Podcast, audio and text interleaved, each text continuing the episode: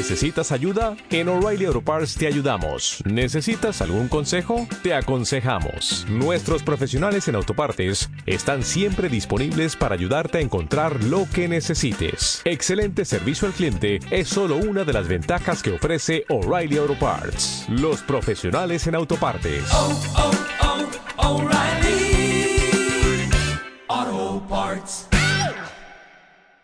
Radio 1 de Radio Nacional de España presenta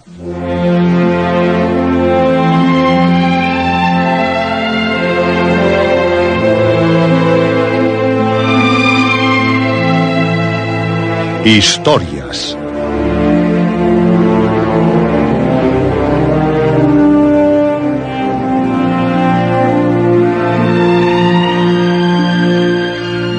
Historias de terror de aventuras, de suspense, de ciencia ficción.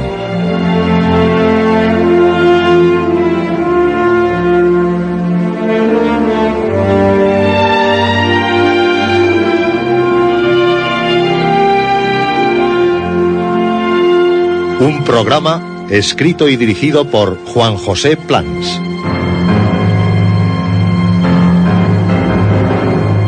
Esta noche, donde gimen los epitafios.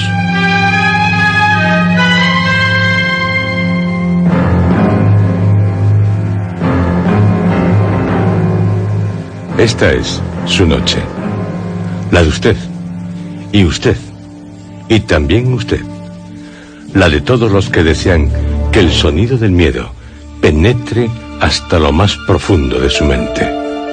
La noche de historias.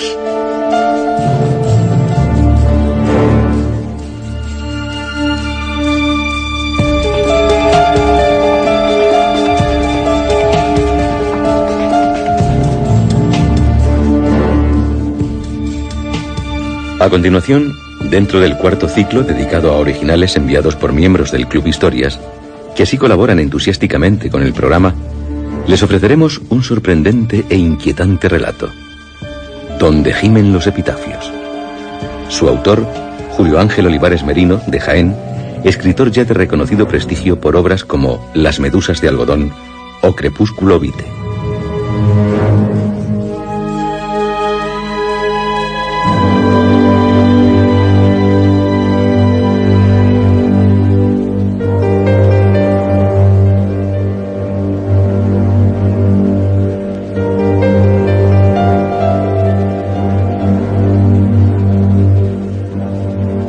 En su relato, Donde gimen los epitafios, plantea una intensa lucha entre la focalización ahondada de los ámbitos de conciencia de un personaje sumido en el mutismo de la nostalgia, un espectro maternal cobijado en su reminiscencia, y el candor sombrío, fantasmagórico, de una ensenada rural, desolada, entre semillas de penumbra, que agoniza en la estación otoñal.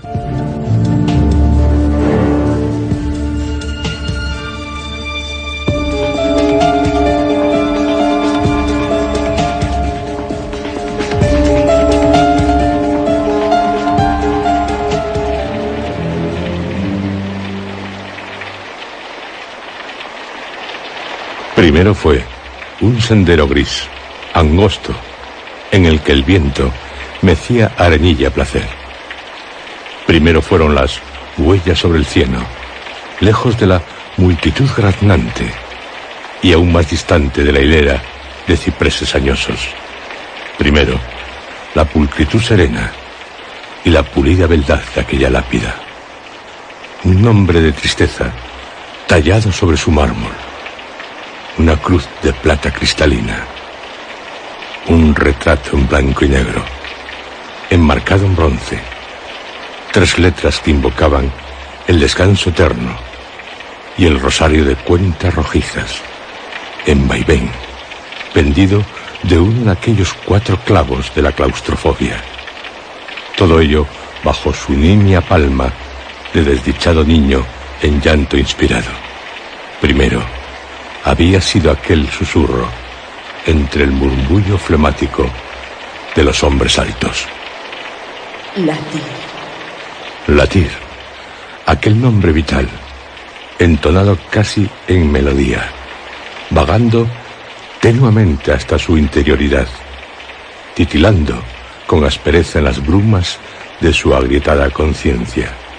Primero, aquella llamada sentimental y nostálgica que le llevó lejos de la muchedumbre y le empujó ávidamente sobre el palacio de nichos, hasta que sus tiernas rodillas se flexionaron y él postró aquella fascinación, aquel magnetismo ante la repentina anunciación. Con labios contraídos y en parpadeo amedrentado, él, privilegiado, había entregado sus palmas a la sensual reverberación que emanaba del cubil y había poseído el más allá. Todas las sensaciones emanadas entonces se habían convertido en los eslabones que, desde aquel atardecer de llovizna sórdida y sedosa, se habían encadenado a su destino de desarraigo.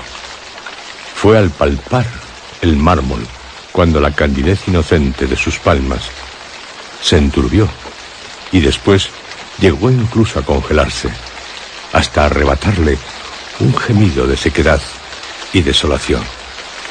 Justo entonces, el niño dejó que sus pequeños dedos palpitaran desesperadamente sobre las bellas letras que, estilizadas, enmarcaban, cuadriculaban y oxidaban el recuerdo de una cetrina dama altiva, en cuyo regazo él había cultivado la esperanza y el apego. Aquella fue la primera de las revelaciones, el espejismo que materializó a la doncella en su mente por unos instantes y la dejó parpadear a su voluntad, discurriendo en derredor de ella, a la vera de algún pozo conocido, incluso aún sabiendo que ella ya no supuraba de los poros de realidad. Al desaparecer aquella visión encantada, permaneció el eco de la voz flemática, como el fluir de un torrente en la madrugada. Aún no marchan los compungidos familiares. Su voz se había modelado delicadamente en el silencio. Voz armoniosa. Latir negó inconscientemente mientras la lluvia adormecía su cabello rizado e hilaba trenzas líquidas a sus bracitos de cera. La voz volvió a hablarle desde el infinito. Sobre tu semblante quiso el destino que anidase una máquina en forma de luna. Y sobre él hice yo descansar un preciado beso para la posteridad. Una gota densa de lluvia descendió por su pómulo derecho y quedó empapando la mota de piel. Sin dejar de palpar el nicho, Latir frunció el ceño, no comprendiendo lo que la extraña voz le decía, y, gradualmente, fue consciente de que una, cada vez más candorosa, fragancia a flores mustias, comenzaba a envolver su figura. Y recordarme has lúcida, como en los tiempos en los que ambos recorrimos los campos, lejos de este sombrío lugar, acariciando yo tus manos, mostrándote el dormitar del firmamento al atardecer y el hervor del alba que tizonaba los confines. Bella, dócil, la sonrisa de entrega flotando sobre mis labios y mis manos de algodón enredándose a tus cabellos de trigo mientras tú suspirabas. Vagamente adormecido, Latir comenzó a dar cabezadas sobre el nicho. Parecía asentir. La lluvia había esbozado sendos charcos en torno a sus rodillas, y a medida que las palabras componían las hórridas sinfonías de su imaginación, a medida que concebía la silueta yacente de la diva al otro lado del mármol, envuelta en su sudario, ya moteado por los primeros grumos de polvo, labios untados en grasa y semblante henchido, pies rígidos, lívidos. Todo su ser comenzó a hundirse en el cieno del cementerio. Habló la voz cautiva en la invisibilidad por última vez, antes de que el niño sintiera el estirón de un robusto brazo. Acariciaré tus pómulos cuando anheles sentir mi presencia. Y en tu lunar moraré toda una vida hasta que puedas hacer del horizonte tu trono y escapes lejos de la moribunda aldea. Cayó muerto en algún lugar un pájaro que la lluvia enseguida empapó, arrebatando la flamígera gloria a sus alas y el dinamismo a su pico dorado. Embriagado en el fúnebre impas, Latir escuchó aquella otra voz cavernosa, la que tensó el pulso de una muñeca tosca, sometedora. El pobre niño está frente al nicho. Fue lo que murmuró su abuelo materno, llevándoselo lejos de la lápida y devolviéndolo a la comitiva. Latir no se resistió. Se dejó hilar a la compañía sin apartar del anciano su mirada de aversión incontenible.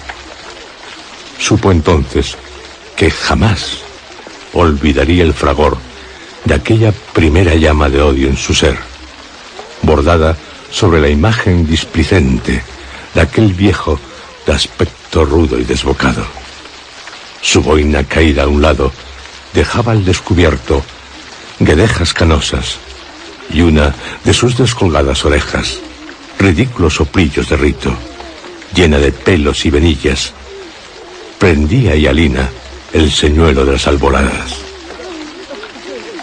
Su tez era morena, pomposa, con arrugas quemadas por el exhalar del sol durante largas jornadas de labor, y sus pómulos henchidos, sanguinolentos, de los ojos enterrados en un guiño constante, azules, suaves, irreales, curiosamente principescos entre las facciones embrutecidas, de pupilas sumidas en una tristeza densa y dulce como el almíbar.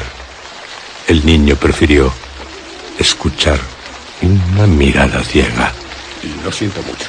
Aprenderás a convivir con ello. Le dijo el viejo, agazapando el rostro, escuchando el solemne musitar de pésame a medida que los enlutados discurrían frente a él. Aquel hombretón vetusto no dejó de abrazar a latir hasta que los ajenos abandonaron el jardín de ángeles decapitados, dejando atrás las verjas oxidadas, los muros desconchados.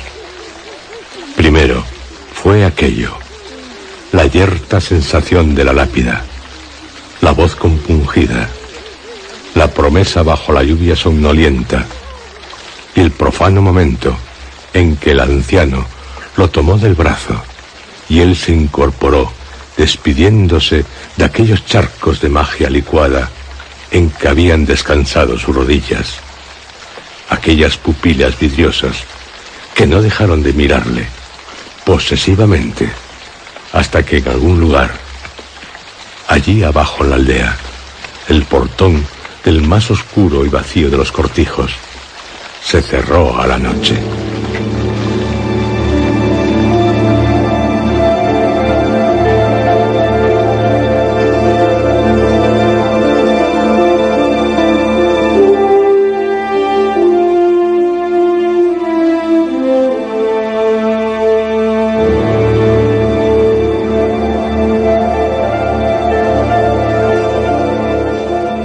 Primero aquello, el atardecer herido, la incomprensible llama sin hervor, la herida sin pus ni sangre, como la llaga oculta que de repente clama identidad tonando dolor. Primero, la ausencia febril, soñada y etérea durante las primeras noches, florida, escarchada y patéticamente veraz durante meses.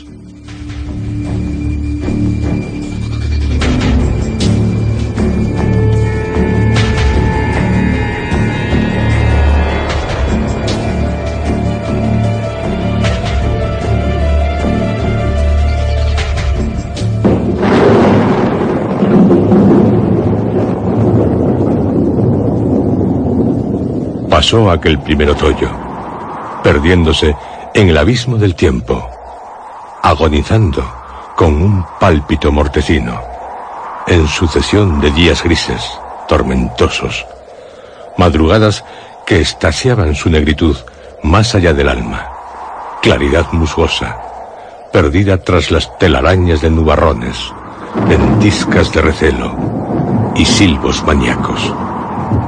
Fueron tiempos de oscuridad para los moradores del cortijo del infortunio. Diálogos jamás silabeados entre las siluetas estáticas sobre las sillas de mimbre. El viejo esclavizado a sus delirios bermejos, succionados del vidrio, o mecido en espasmos de tos, y el niño, encogido de hombros, de pura somnolencia, escualidez o frío ambos frente al hogar. Consternación de senectud frente a la desgarrada inocencia pueril. Pavesos de hoguera como abejas que volaban lejos de aquel panal de leños chisporroteantes. El crepitar de llamas, sus sombras proyectadas como espectros en las paredes de cal. Las palabras de escarmiento del abuelo al nieto. Los niños no desean vagar por el campo santo. Distante, el grito continuado de aquel padre acurrucado en un rincón de la cámara superior del cortijo. Primero, su palma sobre el nicho, las flores de todos los jardines del mundo, cirios de llama tímida en vasijas, el despertar de las palabras angelicales y después, después, en la quietud de cada día que distaba más y más de la Anunciación, su mirada estática sobre el marco plateado de aquel retrato que presidía la desnudez de su cómoda, la instantánea de una sonrisa donada al siempre, aquel semblante, tonalidad caracola, de frente despejada, los brazos custodiando la delimitación de un vestido de seda, aquel retrato de madre a cuya vera podía escuchar el sibilar del oleaje en un mar distante. Aquello y su mirada anhelante e indagadora más allá del vidrio moteado por la lluvia, cuando trataba de vislumbrar la vereda de la loma y el palacio pálido del campo santo, con la cresta de los cipreses afilada amenazando al firmamento. Cuando Latir palpaba el lunar sobre su pómulo, tremulaba el retrato sobre el mármol de la cómoda y vibraba el vidrio del ventanal, como si la ausente entrase a través de la ilianidad y acudiera a materializarse en la imagen enmarcada. Siempre llovía cuando su mirada discurría por aquel paisaje exterior, cuando imaginaba el llanto sobre la lápida, el gotear incesante, los ósculos del viento sobre el mármol, o la seda de nieve vedando el nombre del ausente, cuando pensaba en aquellos charcos en los que los pájaros de lluvia picoteaban, cuando imaginaba el gélido vacío al otro lado de los cuatro clavos, la dama aletargada, sus labios sin brillo y el espanto en sus ojos abiertos, sus pupilas dilatadas.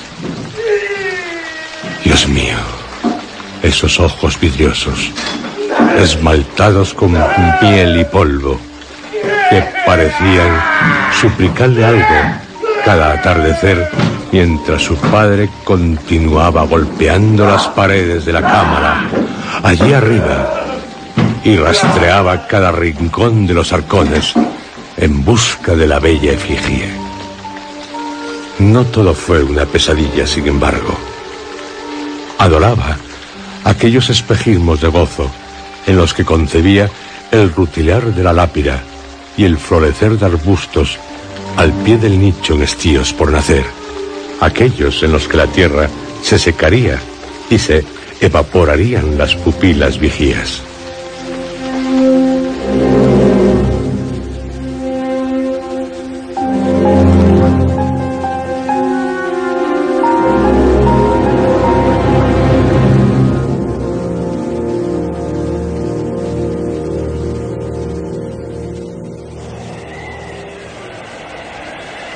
El invierno y la estación de las nieves y el frío dominó las extensiones con soberanía inviolable.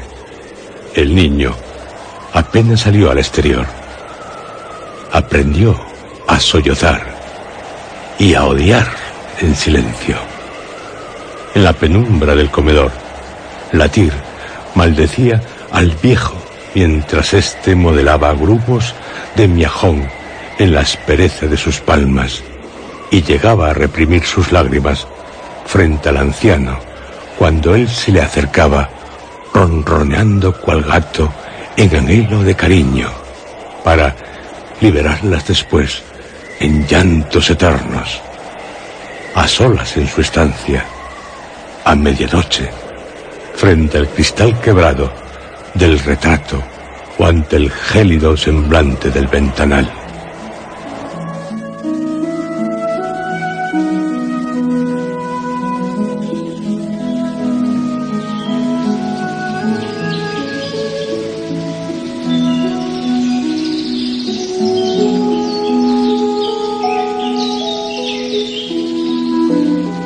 De la primavera solo tuvo la imagen dorada de un día en el que acompañó al viejo a los campos.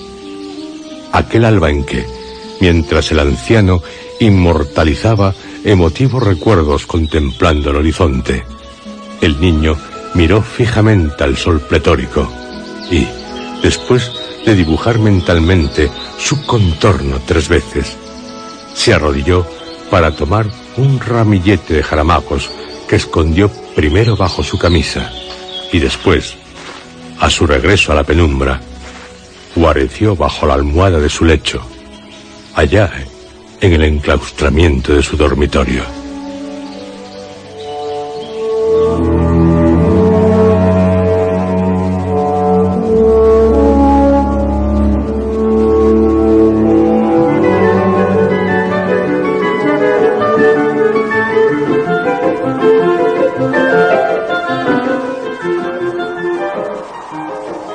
Estío pasó de largo aquel año, o despertó tarde para ocupar un lugar en la realidad.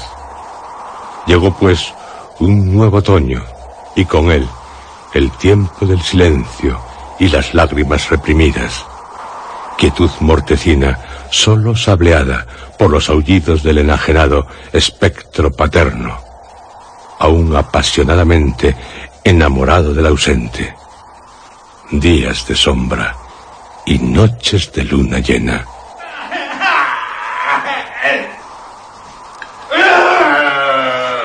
Cada instante, helado en el soslayo del niño, cuando miraba al anciano y se asqueaba al escucharlo mascar los mendrugos de pan duro o sorbiendo la sopa acuosa con motas de vinagre o aceite y brignas de perejil. Cada instante gélido al escuchar los pasos del demente en el piso superior, sus lamentos y el rasgar de ropajes. Alguna vez había subido a la cámara para escuchar las historias que su padre contaba en delirios acerca de la dama perdida. Solo había visto aquel adefesio junto a un baúl de ébano, estirándose de los cabellos, arrancándose mechones, masticándolos y escupiéndolos después. La agonía de loco se prolongó todo aquel otoño y pareció acentuarse cuando los escuálidos árboles y el campo yerto notaron la llegada del invierno. Pero, con la caída majestuosa de las primeras nieves, el padre languideció frente al ventanal. Acalló sus lamentos, marcando círculos sobre las nubes de Bao, y dejó de referir historias a la nada para retreparse sobre el baúl y babear ensemismamientos imaginados, invisibles.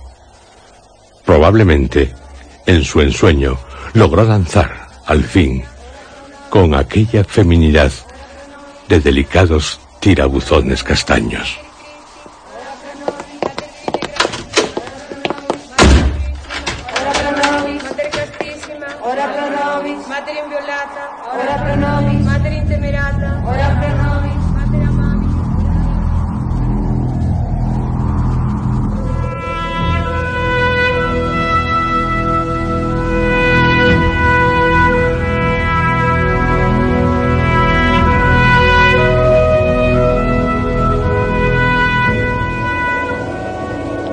Pocos días, una tarde ventosa de febrero, el umbral del cortijo se llenó de murmullos de nuevo y flamearon cirios frente a la morada durante horas.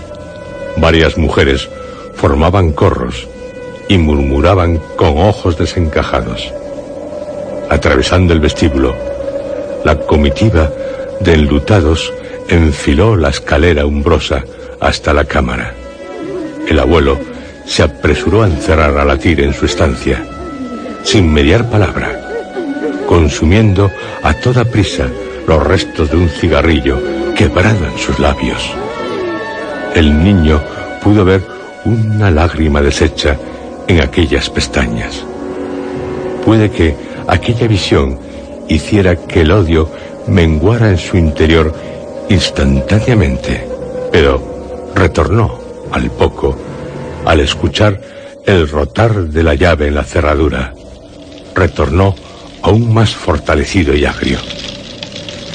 La fiel transparencia del ventanal mostró las escuerzas siluetas de los allegados que, en procesión, atravesaron la aldea lentamente, lacerados por el granizo que comenzó a caer cuando el ataúd de su padre tembló en aquellas manos. Al ascender por la vereda hacia el camposanto. Se llevaron al loco finalmente, como habían hecho con la dama años atrás.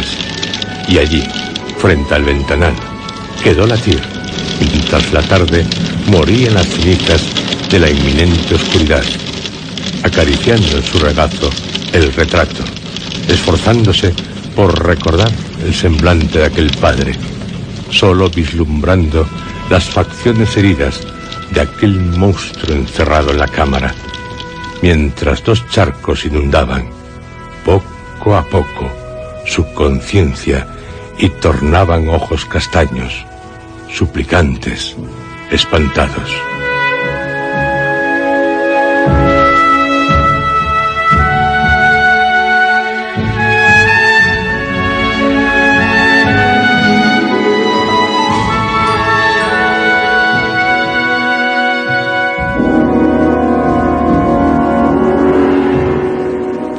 Latir imaginó el encuentro de la doncella y el demente en las sombras y ardió celosamente hasta que el condenado viejo y los demás volvieron al atardecer. Aquella noche, el abuelo entró en la habitación de Latir y, aproximándose a su lecho, hizo ademán de besar al huérfano en sus mejillas. Pero algo, una mirada posesiva de otros tiempos, de reconocida integridad, tembló sobre la cómoda y el anciano se sobresaltó. Sobre la mesita dejó un tazón de leche y una cucharita de plata que espejeó mágicamente y sobre la que la luna aletargó un precioso reflejo. Finalmente, reculó hacia la puerta como una limaña amedrentada y salió de la habitación encorvado, acuciado por un ataque de tos bronca, a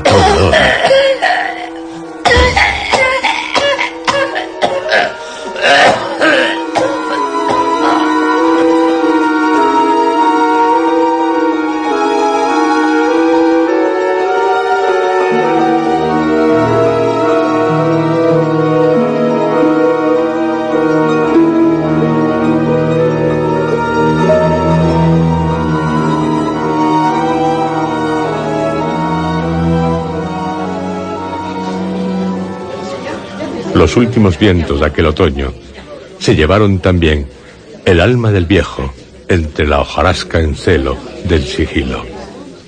Regresaron los enlutados y las mujeres de velo negro. El niño, conocedor del ritual, les abrió aquel alba sin claridad y los guió hasta la estancia del yacente. Entre las siluetas se escabulló para ver cómo cerraban los ojos del difunto. La misma solemnidad y garbo podría imitar él para traer sosiego a los ojos de miel que lloraban desde hacía años en aquel oscuro nicho. Se llevaron al viejo tras destaparlo, sacudir las sábanas y dejarlo reposar en el interior de un ataúd acolchado, limpio ya de orines y pensamientos. Nadie encerró al niño en su estancia aquella mañana gris, pero él decidió aguardar frente al ventanal, sin salir, y al regreso de la comitiva, el primer viento de invierno le trajo sensaciones cálidas de libertad.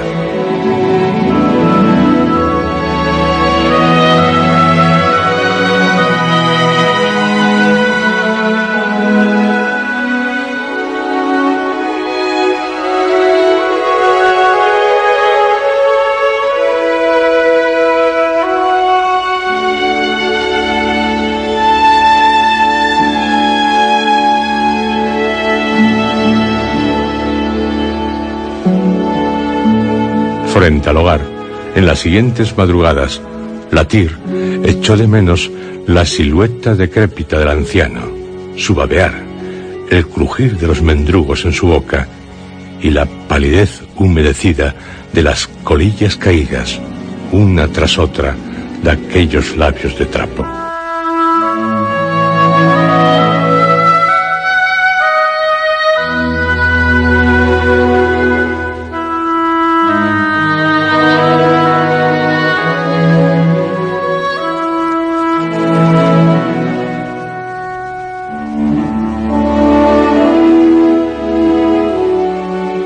Los aldeanos acudieron durante días a la morada para ofrecerle hospitalidad en aquellos otros cortijos de interioridad viva. Pero él jamás les abrió la puerta, y aquellos hombres de buen corazón finalmente desistieron, creyendo que el niño había marchado lejos de la aldea.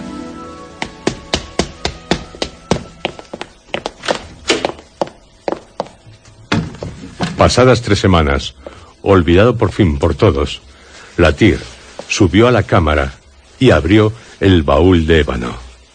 En su interior encontró el moño disecado de su abuela, alfileres oxidados, madejas de lana polvorienta, una muñeca de cerámica, de pómulos descascarillados, un arado de reja en miniatura, cuadernos escritos con letras garabatosas, diarios de otros tiempos, enterrados en un oleaje de virutas, mechones de cabello arrancado, todo entre fotografías de contornos difuminados, como copos de la nevada reminiscencia, instantáneas de la dama de tirabuzones y el loco en tiempos de cordura y júbilo.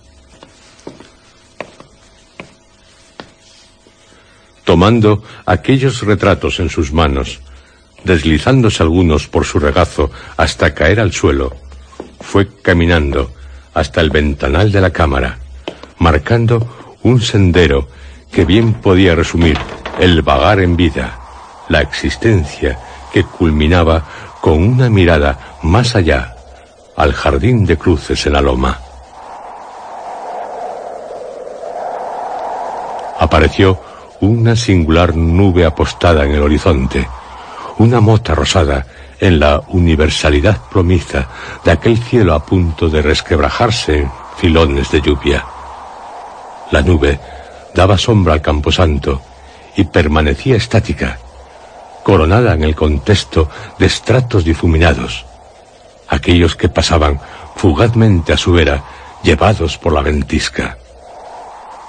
Al mirar al suelo de la aldea, en la desértica calle, Latir contempló la acuarela de charcos y recordó los ojos sin parpadeo, los labios prietos o entornados, el abdomen en inspirar estéril, la bóveda del nicho, de aquella caverna húmeda y gélida, como guarida de gusano, de paredes desconchadas, obleas de cal sobre el sudario de la momificada, derretidas en polvo de tiza sobre la amortajada, y las motas crepitantes que acudían en masa al libar de la beldad condenada, aquellos gusanos anillados, largos como lombrices viscosas, que trataban de modelar corredores en el cuerpo pío, como un hormiguero de descomposición, mientras los ojos melosos lagrimeaban y sus párpados temblaban en aflicción.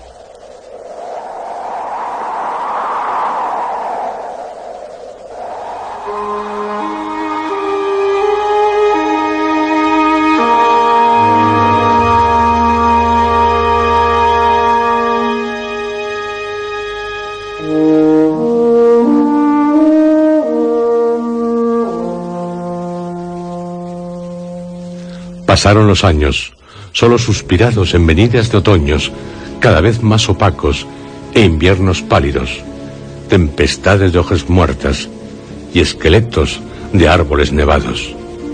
El niño se enfundó la fisonomía madura del hombre, pero cada esencia del ayer quedó en su interior, cercando el pálpito de su corazón con cieno de cementerio y anudando el fluir turbio del arroyo de su ser, en cuya superficie se reflejaban sensaciones de un tacto frío de mármol, una llamada de deleite, una promesa, las lágrimas al son de la lluvia, las lamentaciones de un demente cuya muerte había sido bautizada por el granizo, la rugosidad mullida de su lunar, la ternura irradiada por aquel retrato, el temblor del ventanal, la primavera disecada bajo su almada, la tez ceniciosa del albuero, su máscara blanquecina ante los enlutados, la nube alma de la yacente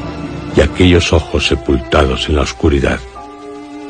Latir creció modelando nubes de miajón entre sus dedos, avivando las brasas del hogar, cazando pavesas, acariciando los leños a punto de arder, murmurando a su sombra, dando lustre al retrato maternal, barriendo el umbral y limpiando el ventanal, imaginando, quizás, una bienvenida a la doncella recostada.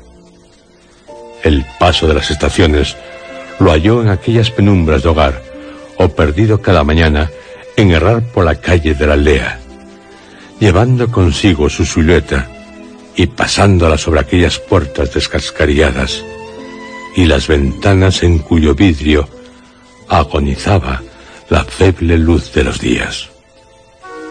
Cuando hallaba el lunar de luminosidad en el cielo, se emocionaba, creyendo haber morado en el vientre de aquel sol y en la placenta de las nubes. Todo rezumaba, tacto maternal.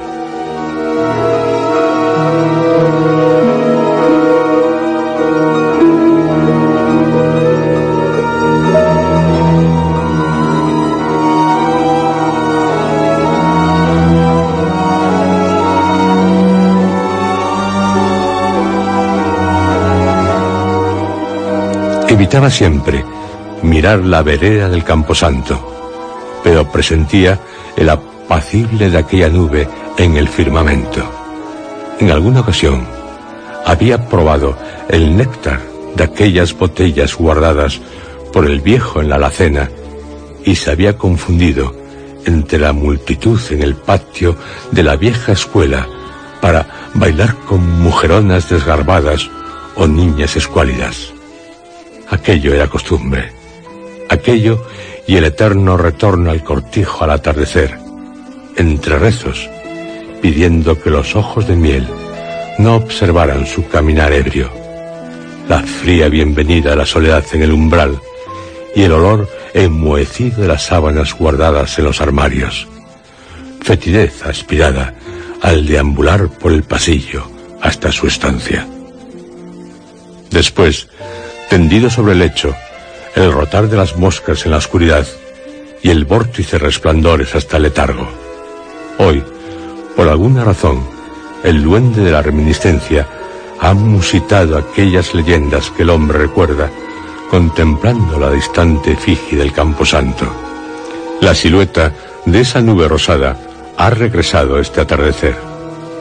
Si en el ayer le pareció un terso pétalo, ahora le recuerda a una espina de remordimiento, la que se clavó en su corazón hace más de diez años, aquella primera tarde de invierno, cuando, pasadas unas semanas del funeral del viejo, Latir tomó el ramillete de jaramagos y decidió acallar el murmullo suplicante de la dama, entornar, por fin, aquellos párpados, regresando al triste alcázar de los muertos.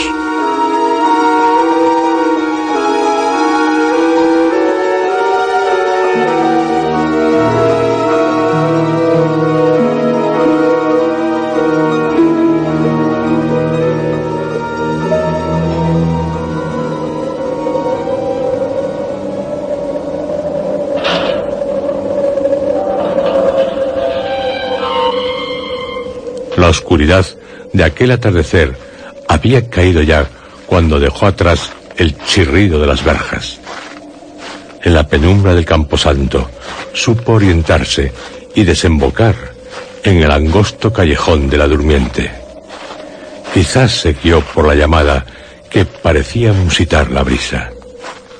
Volvió a arrodillarse frente al nicho, como en la primera anunciación, compadeciendo la gloria decolorida y espinosa de las coronas mustias, el retrato en nebulosa, las lágrimas de décadas lluviosas, decenas de otoños marcados sobre el mármol. A pesar de la decadencia de la urna, no tardó en palpar las letras, frías y lamidas por el rocío nocturno. Justo entonces comenzó a llover y la brisa se aletargó sobre su espalda.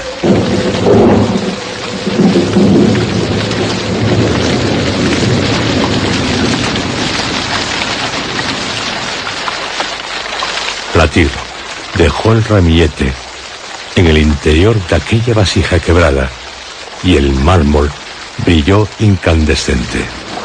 Entonces, el tacto de sus yemas pareció impregnarse de aquel ardor y, por unos momentos, creyó que sus manos atravesaban el mármol para palpar los pies de la durmiente. Pero, antes de sentir las plantas cristalinas, la brisa tornó ventisca y las coronas enloquecieron, desperdigándose en una tempestad de pétalos muertos y grumos de cieno. Fue entonces cuando observó los otros nichos, el del padre, de mármol ennegrecido, y el del viejo, aún sin lápida después de todos aquellos años. Imaginó que el silbo estruendoso del viento despertaría a las momias allí guarecidas, a aquellas y a todas las de la necrópolis en quietud.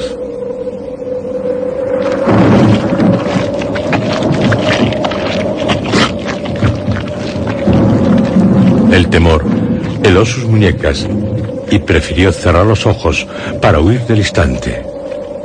Sabe que sus piernas respondieron ágiles y no sintió el vertiginoso flamear de su corazón hasta que dejó atrás la vereda del cementerio.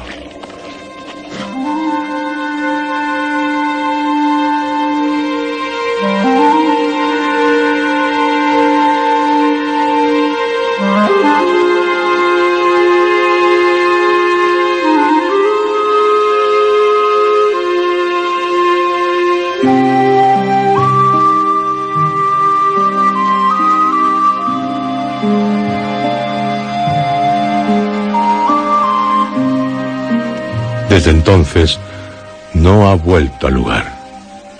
Atrás dejó los charcos y los ojos de la dama, llorosos, incrédulos, sin entornar. Él tampoco ha podido cerrar los suyos desde aquel atardecer y, cuando ha comenzado a caminar de nuevo, como cada día, no sabe qué senda escoger. Solo sabe retornar al cortijo de los ausentes para llorar frente al ventanal, otear el horizonte, mientras el retrato mira a la pared. Desde allí verá que la nube lo observa diferente y se preguntará si la brisa lleva sus pensamientos de anhelo y arrepentimiento hasta el cementerio para donarlos a la dama. Acaricia su lunar y llora. Las lágrimas difuminan los muros del camposanto.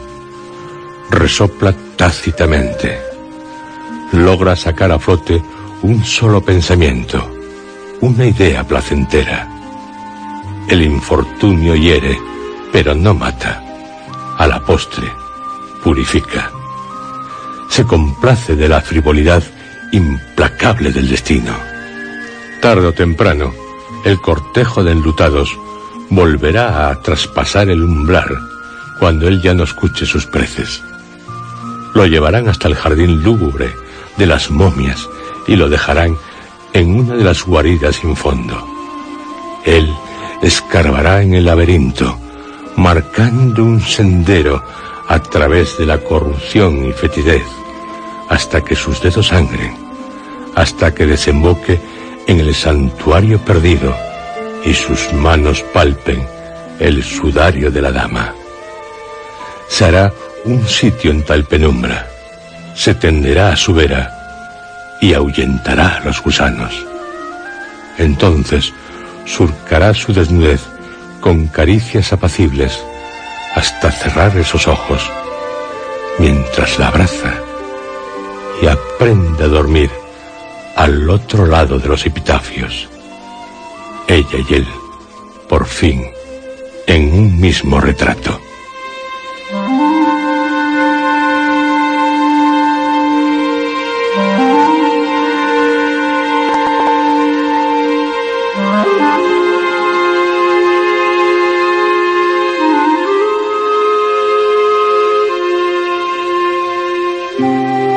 Bello, inquietante, poético relato, el que esta noche les hemos ofrecido. Donde gimen los epitafios, de Julio Ángel Olivares Merino. No se pierdan los que, en nuestro próximo programa, dentro del cuarto ciclo dedicado a originales de miembros del Club Historias, les ofreceremos.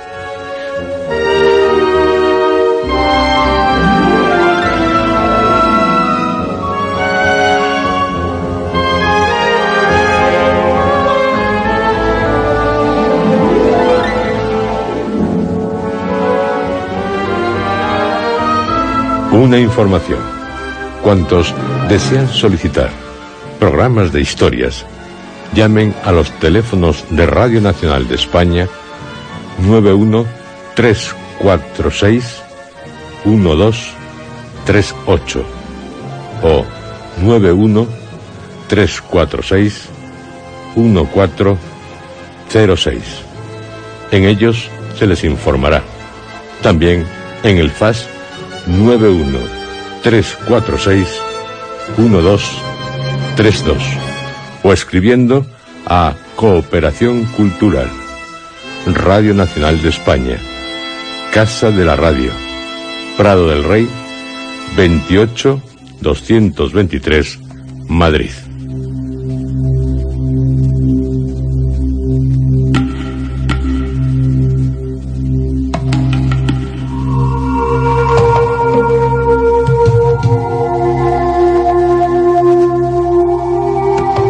Y no se olviden, tras el cuarto ciclo dedicado a originales enviados por miembros del Club Historias, un gran viaje, el viaje al centro de la Tierra, con Julio Verne.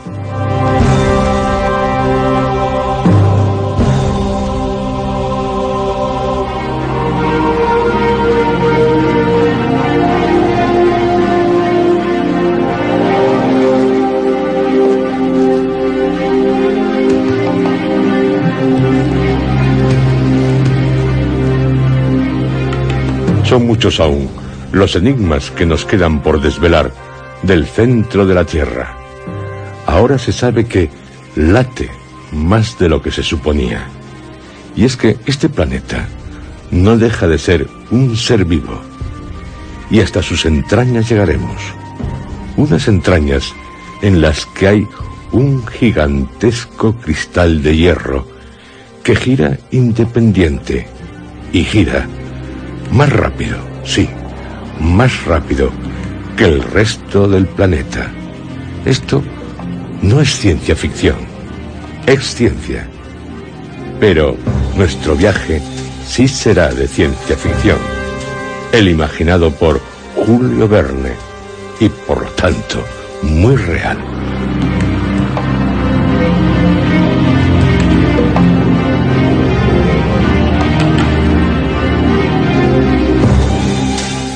Julio Verne escribió, se irá a los planetas, se irá a las estrellas.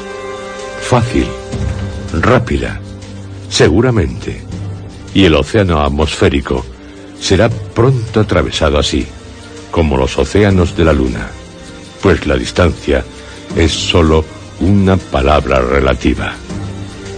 Vamos hacia otros planetas y hacia las estrellas. En este año, también iremos al centro de la Tierra.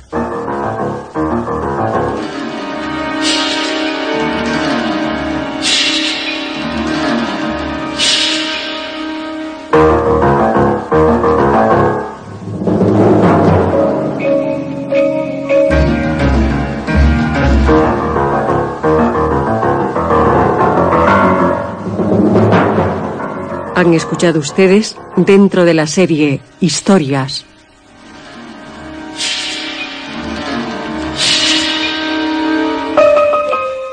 Donde gimen los epitafios.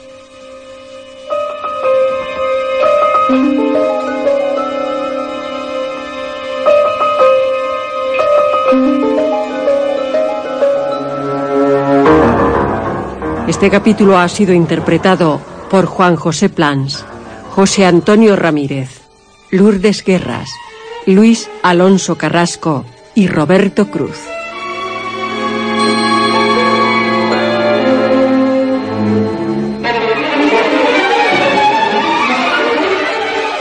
Efectos especiales, Joaquín Úbeda. Realización técnica, Armando Multedo y Adolfo Abarca. Dirección, Juan José Plans.